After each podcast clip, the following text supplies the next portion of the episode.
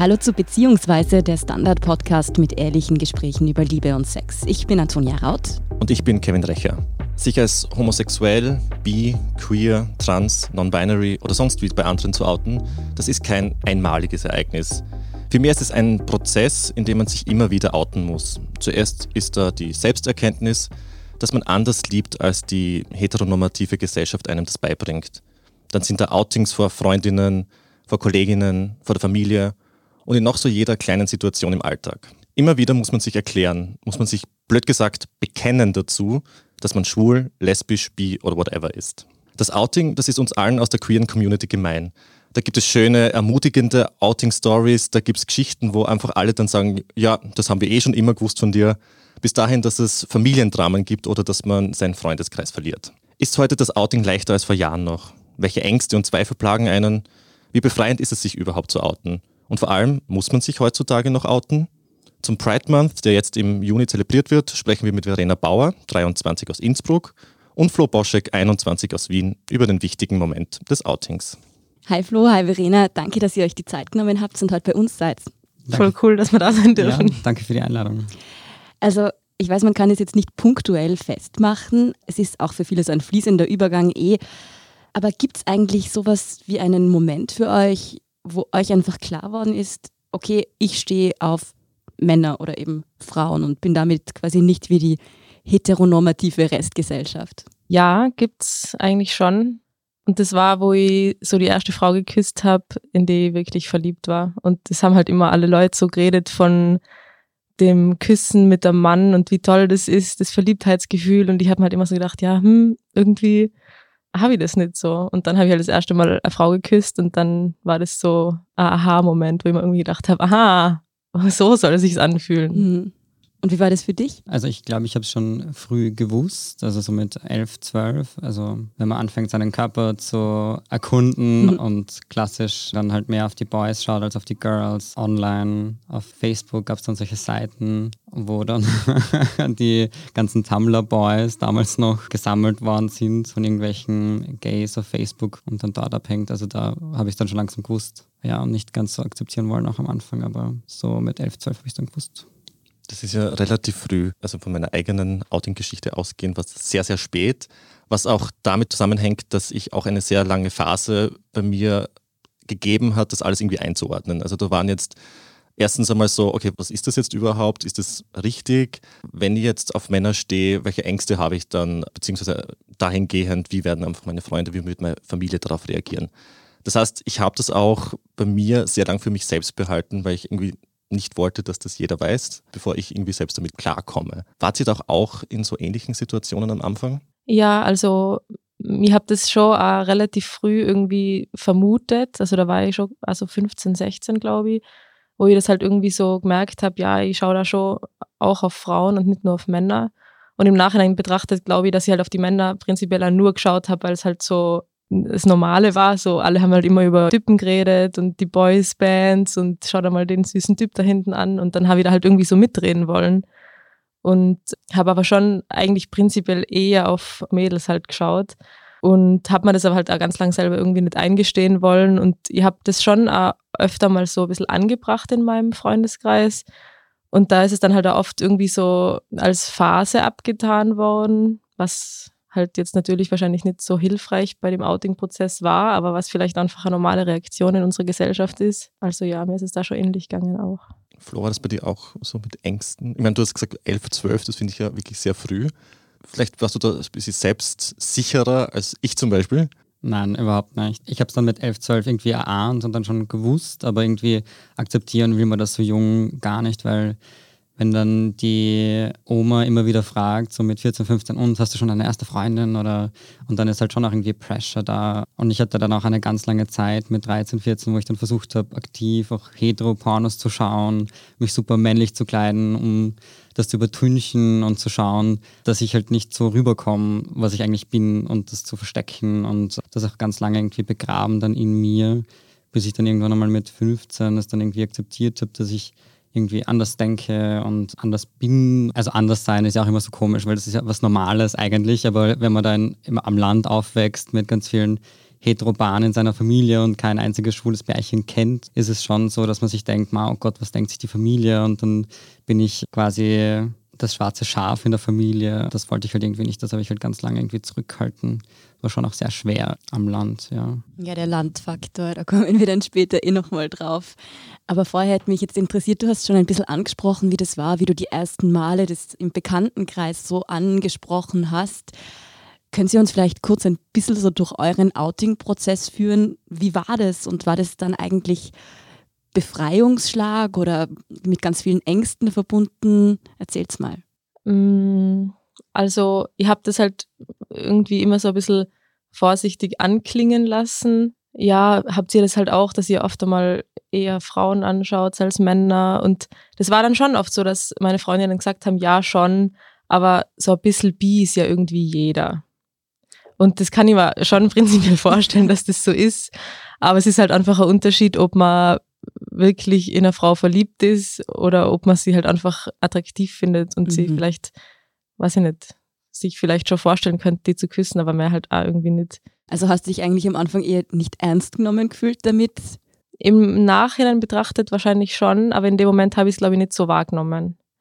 Also ich habe mir halt dann auch selber das ganz lang eingeredet, dass das vielleicht einfach echt nur Phase ist. Also ich habe das auch nie prinzipiell schlimm gefunden, wenn es so wäre. Aber dadurch, dass ich halt einfach meine ganze Kindheit und Jugend eigentlich null Berührungspunkte mit dem Thema gehabt habe, war das für mich einfach nicht so, also ich habe das einfach nicht so am Schirm gehabt, dass das wirklich so sein kann einfach. Und habe das dann halt auch ganz lang selber als Phase abgetan und habe dann auch Beziehungen mit Männern gehabt oder eigentlich nur eine richtige. Aber ja, hat halt irgendwie einfach nie so wirklich gepasst. Bei dir ähnlich oder? Ja, ich habe ziemlich lange gebraucht, bis ich an dem Punkt war, es mir eben selbst einzugestehen. Das war dann so eben mit 15, 16 und dann habe ich mir ganz klassisch auf YouTube diese ganzen Coming-out-Videos angeschaut von ganz vielen Leuten, wo sich Zwillinge gleichzeitig bei ihrem Vater outen und dann gibt es auch den Coming-out-Song und habe dann dort in den Kommentaren gelesen, so die Erfahrungen von den Leuten, wie es ihnen gegangen ist in dem Prozess und wie das dann bei denen gelaufen ist und habe dann den Mut gefasst, mit 16 dann kurz nach Weihnachten meine Schwester und meine Mama in die Küche zu bringen und dann das anzusprechen. Und das ging eigentlich sehr gut. Also es war am Anfang halt, sie waren sehr apathisch und haben das ein bisschen sickern lassen müssen, aber war dann alles gut. Und bei Freundinnen war es dann so, dass ich ganz lange bei meinen engen FreundInnen in Wien schon lange geoutet war, aber in der Schule nie, weil ich halt auf der HTL war, nur Burschen in der Klasse und das halt irgendwie, ich halt diesen unangenehmen Moment, den man eh klassisch kennt, irgendwie so in der Umkleide nicht haben wollte, dass die Leute dann denken, ma, ich schau oder es einfach unangenehm wird und habe das dann erst mit 18 dann in der Schule gemacht, also zwei Jahre später. Und seit meiner Matura bin ich sehr offen, out and proud auf allen Kanälen und immer und überall eigentlich. Ich finde es ja sehr spannend, dass du das mit deiner Mama und mit deiner Schwester erwähnt hast, weil das Outing vor den Eltern wird ja immer als the big thing dargestellt, egal ob wenn man irgendwelche Filme oder Serien anschaut, dann ist immer das Outing vor den Eltern quasi der letzte Endgegner. Bei dir ist es eh super verlaufen quasi oder superer.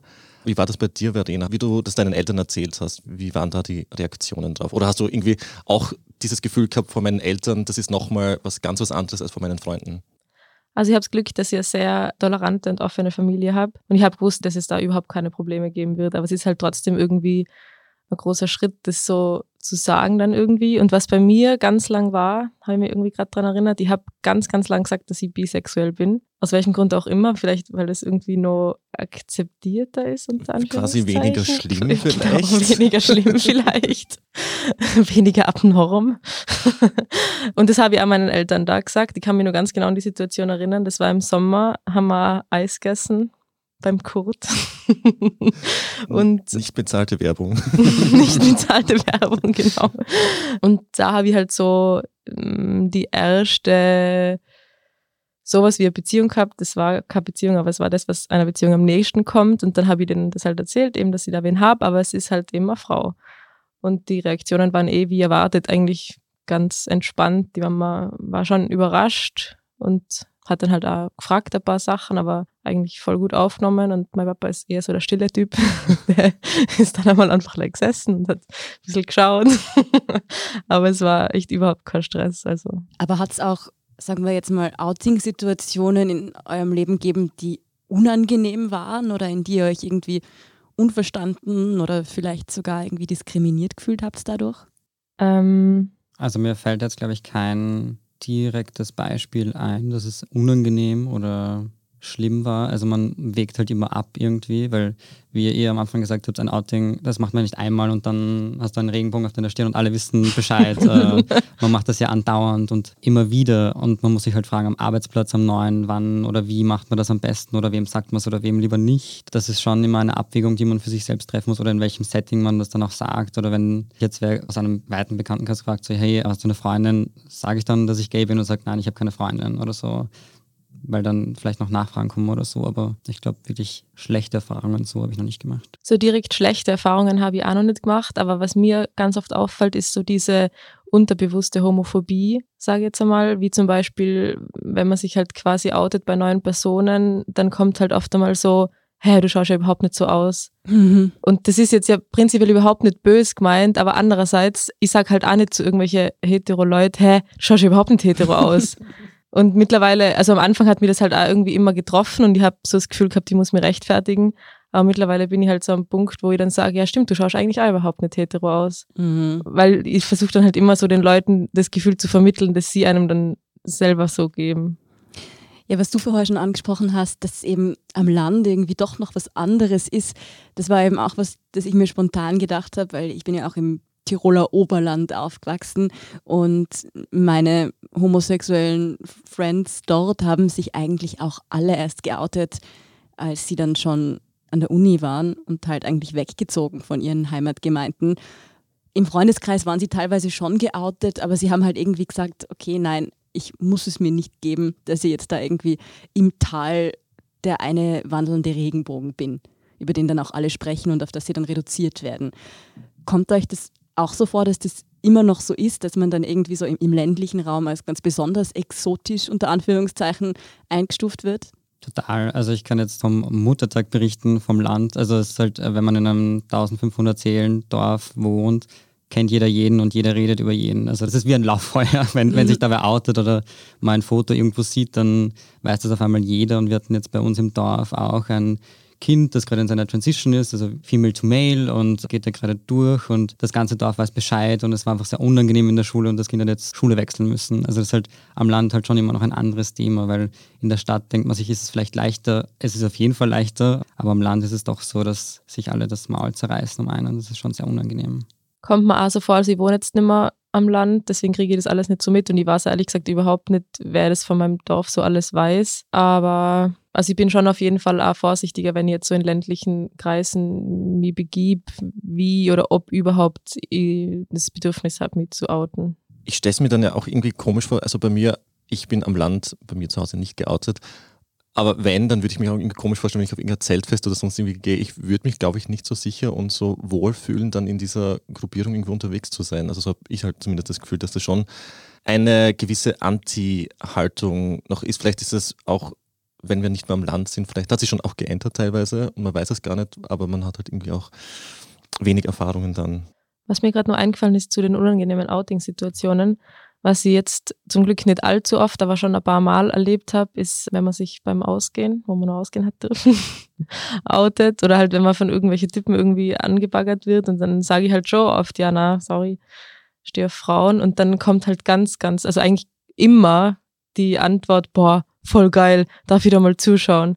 Oder, hä, es ist sicher weil noch nie richtig durchgefickt worden. Entschuldigung. Sag's ruhig so. Ja, das ist aber auch tatsächlich das, was mir halt die allermeisten meiner Freundinnen erzählen, die halt Beziehungen mit Frauen haben oder, oder lesbisch sind, dass es einfach entweder nicht ernst genommen wird, gerade so eben, sagen wir mal, zwischen 16 und 25 und wenn die Beziehung jetzt nicht drei Jahre dauert, so quasi, dann heißt es so, ja, ja, probier dich ruhig aus, leb dich aus. Oder eben, dass es halt speziell von Männern hypersexualisiert wird und irgendwie so total ungut auch kommentiert wird. Also ist das was, was du einfach richtig oft erlebst, oder? Ja, extrem. Und letztens habe ich auch die Situation gehabt, da ist irgendwie ein random Typ zu mir herkommen, der anscheinend meinen Ex-Freund kennt. Und dann hat er mich halt plötzlich voll ausgefratschelt. Ja, von wegen war ich eigentlich vor meinem Ex-Freund schon lesbisch oder hat Emmy lesbisch gemacht. Ja, lauter so Sachen halt irgendwie, wo ich mal anke, Alter, erstens geht's dir einen Scheißdreck an. Zweitens, was sind das für Fragen? Und vor allem, also wirklich, ich kenne den Typ nicht. Und da frage ich mich dann schon, was geht denn da dann ab in seinem Gehirn. Ich gehe auch nicht zu irgendwelchen Leuten hin und frage sie da über irgendwelche Sachen einfach aus. Ja, also ich roll gerade die ganze Zeit die Augen bei diesen ganzen Sachen, was du da erzählst. Also es ist ja auch, die Leute werden dann auch ungut persönlich dann so Ja, und extrem. fragen total intime Fragen, so, ma, und wer ist dann der Mann oder die Frau, wenn ihr da Sex habt? Und ich meine so, das geht dich gar nichts an. Ich frage jetzt auch nicht, was deine Lieblingsstellung ist, wenn ich dich Genau. gerade kennengelernt habe. Also die Leute haben dann einfach kein Gefühl irgendwie, was angebracht ist und was nicht. Sie werden dann gleich sehr übergriffig und es ist immer irgendwie ein Thema. Also dieses Homosexualität oder anders lieben als hetero ist dann immer gleich das Gesprächsthema Nummer eins und sie wollen alles wissen, also wirklich bis ins kleinste Detail. Aber das Gegenteil passiert nämlich nicht, dass wir den Heteros fragen, wie es bei ihnen läuft. Voll. Und das finde ich interessant. Und voll oft kommt auch die Frage, ja, und wie habt ihr dann eigentlich Sex? Und das finde ich ist halt auch, also ich weiß, dass es prinzipiell nicht bös gemeint ist, aber es ist halt einfach so ein bisschen herabwerten von der Sexualität, weil Sex ist ja nicht nur Penetration, sondern Sex ist ja so viel mehr und da kommt es ja vor allem auf die Gefühle drauf an und nicht, welches Körperteil man in ein anderes reinsteckt. Mm. Ich kann mich an eine Freundin erinnern, die das irgendwann so genervt hat, dass ständig auch eigentlich voll reflektierte Menschen, die nicht von sich behaupten würden, dass sie homophob sind, irgendwie das ständig aufgebracht haben. Wir waren halt auch noch so 17, 18, sowas. Und für viele war das halt einfach neu. Die meisten haben sowieso viel weniger sexuelle Erfahrung gehabt, als sie zugeben hätten. Und dann ist auch bei Partys super auf die Frage gekommen, ja, wie, wie ist das jetzt dann eigentlich und wie ist das genau und gibt es die Schere wirklich? und irgendwann ist sie dann einfach hergegangen und hat ein Flipchart genommen und das alles aufgezeichnet und hat gesagt, da, falls noch irgendwer Fragen hat, schaut es euch an. Ich werde dieses Thema nicht mehr behandeln. Na, und vor allem, man kann sich halt einfach Bonus anschauen. Voll. Ich weiß nicht, wie oft ich schon erklären habe müssen, was Top und Bottom ist. Ich weiß nicht, wie es dir gegangen ist, Flo. Ja, also das kennt man, glaube ich, gar nicht im heteronormativen Umfeld. Also man muss immer erklären, also dass die Datingwelt in der homosexuellen Szene halt einfach viel komplizierter ist, auch noch, weil sich da auch noch Subkategorien aufgeben und Präferenzen und whatsoever. Ja, ist immer sehr viel Aufklärungsarbeit an einem Abend bei einem Bier, äh, wie Grindr funktioniert oder wie die Datingwelt in der Gay-Szene funktioniert. Ja, wir machen jetzt mal eine kurze Werbepause und sprechen danach über Vorbildfunktionen beim Outing und ob es ein Outing heute überhaupt noch braucht.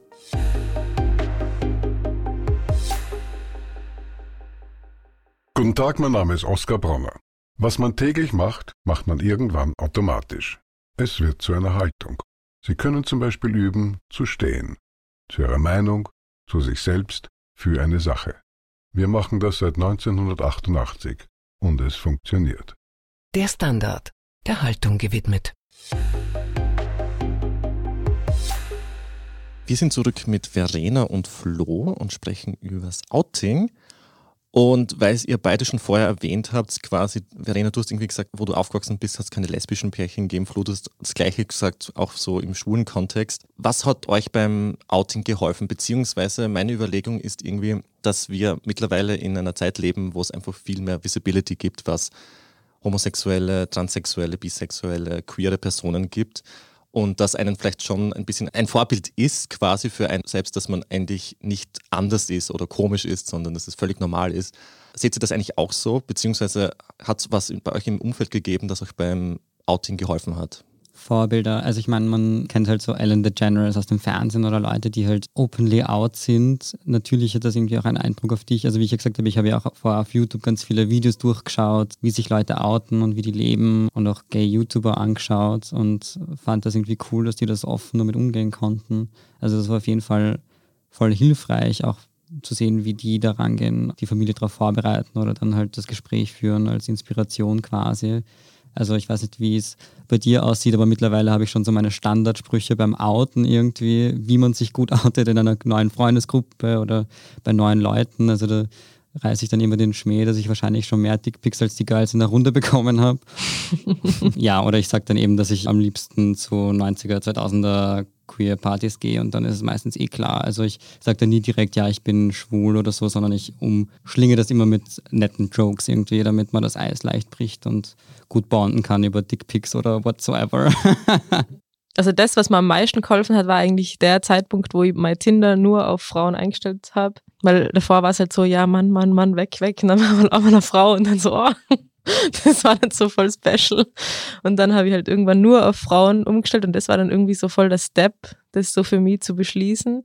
Und habe dann halt angefangen, Frauen zu daten, eben so aktiv. Und das war eigentlich so das, was mir geholfen hat. Also den Schritt so für mich zu machen und für mich zu beschließen, ja, ich bin jetzt wirklich aktiv auf der Suche nach einer Frau und nicht nach einem Mann. Das finde ich sehr spannend, weil bei mir war es auch Tinder. Das ist quasi mein erster Berührungspunkt mit der Gay World gewesen ist, weil ich im Endeffekt nach Männern suchen konnte oder sehen konnte, ohne dass ich jetzt auf eine Party gehen musste und mich quasi so preisgeben muss, sondern das habe ich ein bisschen im Geheimen machen können. Deswegen war es auch total aufregend, aber es war auch für mich der erste Schritt quasi in diesen ganzen Outing-Prozess. Was mich da auch noch interessiert hat, wie wichtig ist ein Outing vielleicht gerade auch jetzt, sagen wir, in einem ländlichen Raum oder sowas, um überhaupt jemanden kennenlernen zu können? Also der Gedanke kam mir, glaube ich, nie, weil ich halt sehr früh schon ausgezogen bin. Also ich bin mit 17 von daheim ausgezogen und war dann in Wien. Und ich glaube, das hat natürlich auch immens geholfen in meiner Entwicklung. Ich war mit 17 dann das erste Mal gay aus in Wien. Und das war halt langsam so der Prozess dahin. Also mein Hintergedanke wäre, glaube ich, nie gewesen, mich am Land dann irgendwie zu outen, um dort Leute daten zu können weil ich dann eh schon in der Großstadt war und da eine größere Auswahl hatte. Also Wien ist ja natürlich auch sehr klein und die Szene in Wien ist auch verglichen international oder im europäischen Vergleich sehr klein, aber doch ganz anders als am Land. Oder halt Innsbruck halt rollt die Augen. Graz auch. ja, ich bin relativ früh ausgezogen mit 18 war dann allerdings noch ein Jahr auf irgendwelchen Pferdehöfen zum Arbeiten. also dementsprechend war da die Auswahl jetzt auch nicht gerade gigantisch, wobei das da noch nicht so ein Thema für mich war. Und dann, sobald ich in Innsbruck war, habe ich halt getindert, aber jetzt nicht unbedingt, um mich erkenntlich zu machen, sondern halt einfach, weil es mich interessiert mhm. hat und weil ich es halt gern selber machen wollte. Aber was man schon sagen muss, also in Innsbruck, es gibt wirklich wenige Leute, die ich getroffen habe, die nicht schon jemand anderen, den ich schon getroffen habe, selber getroffen haben. War das jetzt verständlich formuliert? Ja, also ich glaube schon. quasi, es kennt jede, kennt jede in der Innsbrucker Gay-Szene und das ist schon extrem nervig. Wien ruft. Wien ruft ganz in, laut, ja. In Wien hat jeder schon mit jedem was gehabt. Also die Schnittmenge ist, glaube ich, mittlerweile. Aber ich kann sagen, dass das bei mir noch nie der Fall war. Ich habe noch nie mit jemandem etwas gehabt, mit dem jemand aus meinem Freundeskreis etwas hatte. Wir vergleichen das nachher, Flo, okay? Das dürft ihr dann nachher ausmachen, wie eure Schnittmenge ausschaut. Was mich noch interessiert hat, Outing ist für queere Personen so ein Fixpunkt im Leben, der einen, denke ich mal, wahnsinnig prägt und ja auch was, das einen irgendwie untereinander verbindet, dass alle Menschen, die nicht heterosexuell sind, diese Outing-Momente kennen und da man natürlich irgendwie auch bondet, wenn man drüber spricht, sich austauscht. Wie war das für dich? Heteros kennen deshalb überhaupt nicht diese Gespräche, diesen Zugang. Gibt es da vielleicht auch was, das man daraus lernen könnte? So? Also ich finde, was ein paar Freunde sehr gut gemacht haben in meinem Umkreis war, danach nochmal zu schreiben und sagen, hey du, danke nochmal für deine Offenheit. Also nochmal darauf zurückzukommen und zu sagen, hey cool, danke, dass du mir so vertraust und diesen Schritt zu machen. Also wenn man in diesem frühen Stadium ist, den ersten Leuten Bescheid zu geben. Also wenn ich jetzt schon in ganz Wien out bin, dann muss mir das keiner mehr schreiben. Aber am Anfang, wenn jemand sagt, hey du, ich habe es noch nicht so vielen Leuten gesagt und hey du, ja, ich bin gay, lesbisch, whatsoever, dann auf jeden Fall anbieten, dass du ein Safe Space bist, dass man sich gern bei dir melden kann, jederzeit, dass man drüber reden kann, dass man es voll cool findet, dass man sich meldet und so offen zu einem ist. Das fand ich immer sehr hilfreich. Voll. Das habe ich auch schon öfter erlebt, dass jüngere Frauen oder Mädels teilweise sogar mir schreiben irgendwie, ja, hey, Amy, weiß das von dir und wie würdest du am besten damit umgehen und so. Das finde ich eigentlich auch ganz cool. Also das hätte ich mir zum Beispiel, glaube ich, auch gewünscht. Und das hätte mir wahrscheinlich tatsächlich im Outing-Prozess geholfen. Voll. Also diese Visibility halt auch, ja, die man voll. jetzt in den ganzen Medien und auch auf Netflix, keine Ahnung, ich finde es urtoll, also sagen dann immer alle, ja, dann ist der Nebencharakter jetzt immer gay, aber ich meine, es ist in der Realität halt auch so, dass halt immer und überall jemand wahrscheinlich queer ist, also ich finde das voll super und auch Hauptcharaktere, die dann auch schon auf dem queeren Spektrum sind. Mir schreiben auch immer wieder jüngere Leute und ich verweise die dann meistens auf die Hosi oder andere Leute, die die Leute dann auch durch den Schritt begleiten können und dann auch mit anderen jungen, queeren Leuten vernetzen können. Das ist jetzt ja auch während Corona immer wieder erwähnt worden, dass eigentlich gerade für queere Communities diese Safe Spaces und dieses Netzwerken irgendwie total wichtig ist, weil klar, sie einfach super oft in der Minderheit sind und diskriminiert werden und dass die jetzt besonders darunter gelitten haben, dass eben, du hast schon queere Partys angesprochen, ähm, die HOSI, solche Netzwerke, dass das wegfällt. Kommt euch das auch so vor? Wie groß ist der Einschnitt so für euch? Also dadurch, dass Innsbruck eben diesbezüglich leider nicht so gut aufgestellt ist. Vielleicht kenne ich auch einfach die Organisationen nicht oder bin nicht so in der Bubble in Innsbruck. Was für mich eigentlich nicht so merkbar. Also für mich hat sich diesbezüglich eigentlich echt wenig verändert. Also ich glaube schon, dass es ein großer Einschnitt vor allem für junge Leute, sich das erste Mal auszuprobieren, eben in den klassischen Lokalen, die es in Wien gibt, wo man halt zum ersten Mal gay ausgeht oder gay Bars oder zu einem Drag-Abend geht. Das geht ja jetzt gerade alles gar nicht. Und es fehlen halt auch so die Safe Spaces, wo man ein Date haben kann zum Beispiel. Also ich meine, man weiß ja von ein paar Institutionen, dass sie halt nicht sehr gay-friendly sind, aber wenn dann zum Beispiel eben, das hat auf Twitter der Emir Distarovic geschrieben, der hat ein Date und ist im ersten mit äh, seinem Date spazieren gegangen, Hand in Hand und ist dann angemotzt worden auf der Straße und homophob angegangen worden. Also das ist schon auch ein Einschnitt, wenn man dann nicht mehr in seiner Gay-Bar kann oder einfach draußen im Schanigarten sitzen kann, seine üblichen Safe Spaces. Weil ihr das schon vorher ein bisschen angesprochen habt, so ein bisschen Hilfe, wenn man sich outen möchte. Wir haben ja unseren Outing-Prozess schon mehr oder weniger hinter uns. Was würdet ihr Leuten raten, denen das noch bevorsteht?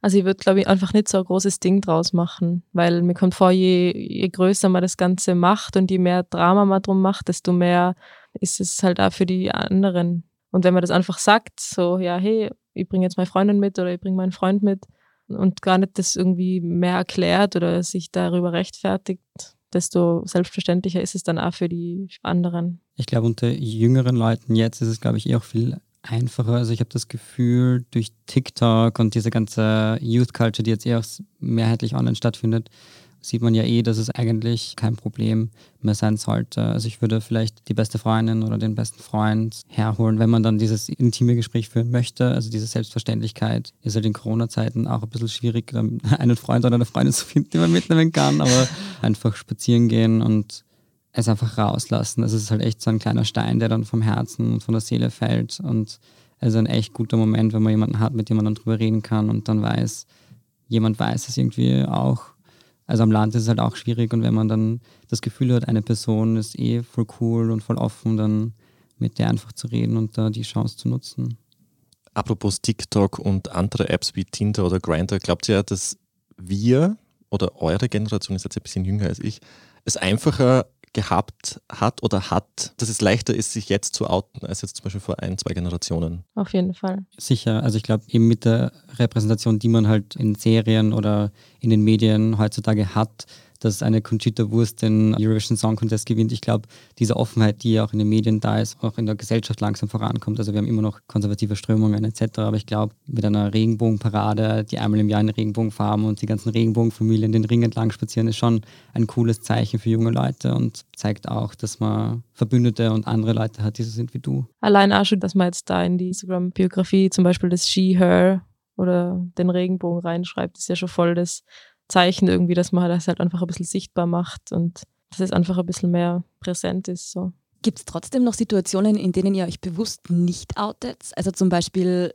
sagen wir, wenn man für einen Monat ein Praktikum wo macht oder so, oder wenn man auf eine Party kommt, weil es einen einfach nervt, dann nur auf das reduziert zu werden, was ja, denke ich mir, manchmal auch vorkommt, oder? Gibt es solche Situationen oder seid ihr da eigentlich, wie du sagst, einfach immer out and proud? Also ich habe schon manchmal die Situation gehabt, dass Straight Friends ihre Freunde vorgewarnt haben, dass sie jetzt einen, äh, einen Gay mitnehmen, damit sie ja nicht sowas wie Scheiße. schwul oder so sagen, weil das passiert ja mal ganz locker, weil das ist halt in der Jugendsprache irgendwie so verankert.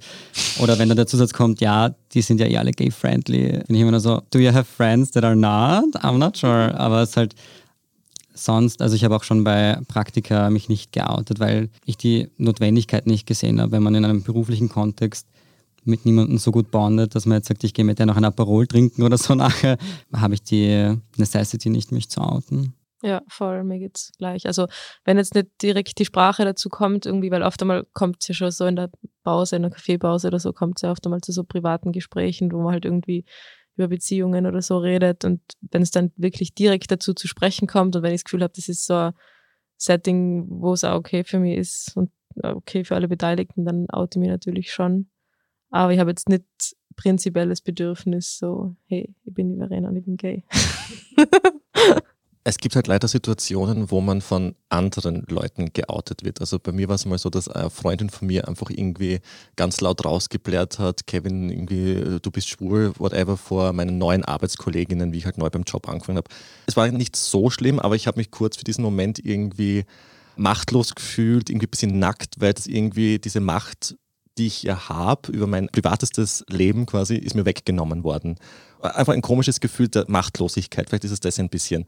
Deswegen wollte ich euch fragen, hat es diese Situationen bei euch gegeben und wie seht ihr das, dass wenn jemand anderes euch vor anderen outet? Also ich finde, das ist einfach irgendwie nicht von jemandem anderen die Aufgabe, einen zu outen. Und da fühlt man sich echt einfach so ein bisschen machtlos, wenn das einem genommen wird. Ja, ich hatte das in der Schule. Ich habe mich ja eben ganz spät in der Schule erst geoutet in der HTL und da ist dann einmal ich glaube, ein Jahr vor meinem Outing in der Schule dann ein Mitschüler rumgelaufen, weil meine Mitbewohnerin damals ein Foto von mir gepostet hat mit super vielen Gay- und LGBTQ-Hashtags und ist damit durch die ganze Klasse gelaufen, hinter meinem Rücken und hat gemeint, ah, glaubst du, ist der Flo gay? Und das war ein sehr schlimmer Tag. Also mir hat das dann ein anderer Mitschüler gesagt am Heimweg und ich war voll verzweifelt und bin dann, kann mich noch erinnern, in der Lugner City auf und ab gelaufen und habe nicht gewusst, was ich machen soll, weil ich echt voll fertig war, weil man eben diese Machtlosigkeit hat in der Situation und sich denkt, mal shit, was mache ich jetzt morgen in der Schule? Muss ich den jetzt konfrontieren oder muss ich mich dann jetzt outen oder ist das jetzt zu weird oder was mache ich dann? Also einer der schlimmsten Tage äh, in meiner Schulzeit. Es ist halt etwas super Persönliches, das gehört eigentlich nur dir und wenn es dann irgendwie weggenommen wird, das ist ein ekelhafter Moment. Es ist wirklich ungut, aber ja. Ich habe mal im Standard, ich mache nicht nur Podcasts, ich, ich, schreibe auch für den Standard, nur by the way. Eben, ich betreue das LGBTIQ Plus Forum bei uns und ich habe mal die Frage gestellt an unsere UserInnen, ob man sich überhaupt noch outen muss. Also ist Outing in unserer modernen Gesellschaft nicht vielleicht irgendwo ein veraltetes Konstrukt, das man nicht mehr braucht? Da hat es eben viele User gegeben, die eben dieser Meinung waren, dass Homosexualität eh schon was Normales ist und dass man das gar nicht mehr zur Sprache bringen muss. Auch, dass es irgendwie was höchstpersönliches ist und niemand was angeht. Und Heteros müssen sich hier auch nicht outen. Ich meine, das stimmt ja auch. Wie seht ihr das? Braucht es noch dieses Outing? Also ich finde, meine schönsten, unter Anführungszeichen, Outings sind die, wenn es eigentlich keins ist. Also wenn ich zum Beispiel einfach in eine neue Gruppe komme mit neuen Leuten, die ich bisher halt noch nicht so gut kennen und dann kommt halt irgendwie einfach das Thema zur Sprache, Dating und so und dann erzähle ich halt einfach von meinen Dates, die dann halt obviously mit Frauen sind und dann wird es halt einfach so hingenommen, es wird nicht nachgefragt, es ist einfach so. Das finde ich eigentlich am feinsten, wenn halt einfach kein Thema draus gemacht wird. Und das ist dann für mich eigentlich auch nicht wirklich ein Outing in dem Sinn, sondern dann erzähle ich halt einfach und es kommt dabei halt zur Sprache, dass ich halt nicht auf Männer stehe, sondern auf Frauen. Und ich würde mir wünschen, dass es kein Outing mehr bräuchte, aber ich glaube, bis dahin ist es schon noch ein langer Weg. Ja, also ich glaube, man braucht es irgendwie halt auch zum Eigenschutz quasi. Also ich war jetzt auf der Suche nach einer neuen Wohnung zum Beispiel und habe halt immer erwähnt, dass ich halt queer oder gay bin, weil ich ein bisschen Angst habe, wenn ich dann mit einer keine Ahnung, konservativen Person oder einer Person, die das dann stört und mich das dann auch spüren lässt in der Wohnung, halt überhaupt nicht cool finden würde, weil solche Personen gibt es ja auch noch. Da fand ich zum Beispiel cool jetzt in meiner neuen Wohnung, in der ich jetzt seit zwölf Tagen wohne, dass das voll selbstverständlich war, wie ich das gesagt habe, dass ich gay bin, auf queeren Partys auflege und das voll fein ist. Und alle waren so, ja, voll, und haben es einfach gar nicht kommentiert, sondern es ist einfach cool so. Also das finde ich voll. schon sehr fein. Das ist echt am angenehmsten, wenn es einfach nicht hinterfragt und nicht kommentiert wird. Jetzt frage ich mich noch, es gibt ja auch immer wieder mal den Moment, wir haben es eh schon besprochen, wo dann auf Partys oder so eben nicht so cool reagiert wird von Personen oder indiskret nachgefragt oder sowas. Wenn ich das jetzt mitbekomme, wie verhalte ich mich in euren Augen am besten? Also ich würde mir wünschen, dass meine Freundin, mein Freund auf jeden Fall hinter mir steht, mir beisteht. Also vielleicht, wenn es ungut wird, dann vielleicht die andere Person bitten zu gehen oder wegzugehen, weil in Clubsituationen gibt es jetzt gerade nicht, aber in general halt schon, halt einfach sagen, hey, du, ist voll uncool, back off, was du da gerade sagst, ist echt nicht okay. Ja, aber ich glaube, normalerweise queere Personen sind eh auch sehr schlagfertig meist, aber wenn man dann halt gerade baff ist, weil mm. so eine Situation passiert ja nicht jeden Tag, dass man trotzdem sagt so, hey, das war jetzt aber nicht so cool. Also, dass man halt irgendwie auch was sagt und nicht nur daneben steht und einfach nicht kommentiert. Ja, hätte ich auch gesagt. Also ich glaube, es kommt auch ein bisschen auf die Situation drauf an und wie arg das Gespräch jetzt ist. Und man muss es halt so ein bisschen nach Gefühl machen, wie angegriffen sich die queere Person jetzt da halt fühlt und ob das jetzt eher passend ist, da einzugreifen oder nicht. Aber prinzipiell auf jeden Fall hinter einem stehen und nicht einfach weggehen oder so. So rückblickend würde ich gern von euch wissen, würdet ihr irgendwas anders machen an eurem Outing? Weil ich zum Beispiel, ich hätte mich jetzt einfach, nach dem, was ich für Erfahrungen gemacht habe, mit dieser Akzeptanz, die von meinen Freunden, von meiner Familie zurückgekommen ist, habe ich einfach gemerkt, ich habe mir zu viele Ängste, zu viele Gedanken gemacht, dass ich einfach zu lang irgendwie selbst irgendwie da im Weg gestanden bin. Also ich würde mich zum Beispiel viel früher outen. Ich glaube auch, also ich hätte mich nicht so lange ausprobieren müssen, bis ich das äh, letztendlich für mich selber mir eingestanden habe. Also glaube, rückblickend betrachtet hätte ich das einfach ein bisschen, den Prozess ein bisschen beschleunigen können, indem ich nicht so viel herumprobiert hätte, um das zu finden, was die Heteronormativität dir so vorschreibt, unter Anführungszeichen, sondern hätte einfach das machen sollen, was ich eigentlich eh schon lange für mich gewusst habe oder vermutet habe, weil dann wäre das halt da viel schnellerer Prozess einfach gewesen. Einfach ein bisschen mehr Wurstigkeit. Genau, ein bisschen mehr Wurstigkeit an den Tag legen. Ja, voll. Also ich würde auch diese Separierung von privatem Leben und dann Schulleben einfach nicht machen. Ich hätte einfach gleich auch in der Schule offen sein sollen und da nicht so ein großes Ding draus machen sollen. Aber ich glaube, noch früher bei mir wäre, glaube ich, eh nicht gegangen. Also mit 16 ist man, glaube ich, eh schon ziemlich früh dran. Und so hat es dann auch gut gepasst mit dem Auszug nach Wien und dann dort sich selbst auch ein bisschen kennenlernen und halt ausprobieren. Hat, glaube ich, gut gepasst sonst. Sehr cool. Ja, danke auf jeden Fall, dass ihr heute mit uns so offen über das Thema gesprochen habt. Ich muss sagen, ich habe sehr viel gelernt und neue Perspektiven auch für mich kennengelernt. Danke, Flo und Verena, dass ihr da wart. War danke. echt voll cool. Ja, voll. Danke. Danke. Das war Beziehungsweise, der Standard-Podcast mit ehrlichen Gesprächen über Liebe und Sex. Wir freuen uns, wenn ihr auch die nächsten Folgen hört. Abonniert uns am besten bei Apple Podcast oder Spotify. Und wenn euch unser Podcast gefällt, dann gebt uns gern eine 5-Sterne-Bewertung. Happy Pride und Bussi Baba.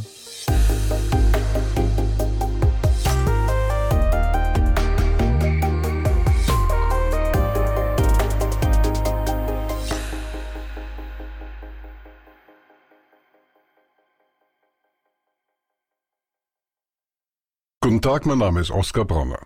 Was man täglich macht, macht man irgendwann automatisch. Es wird zu einer Haltung. Sie können zum Beispiel üben, zu stehen.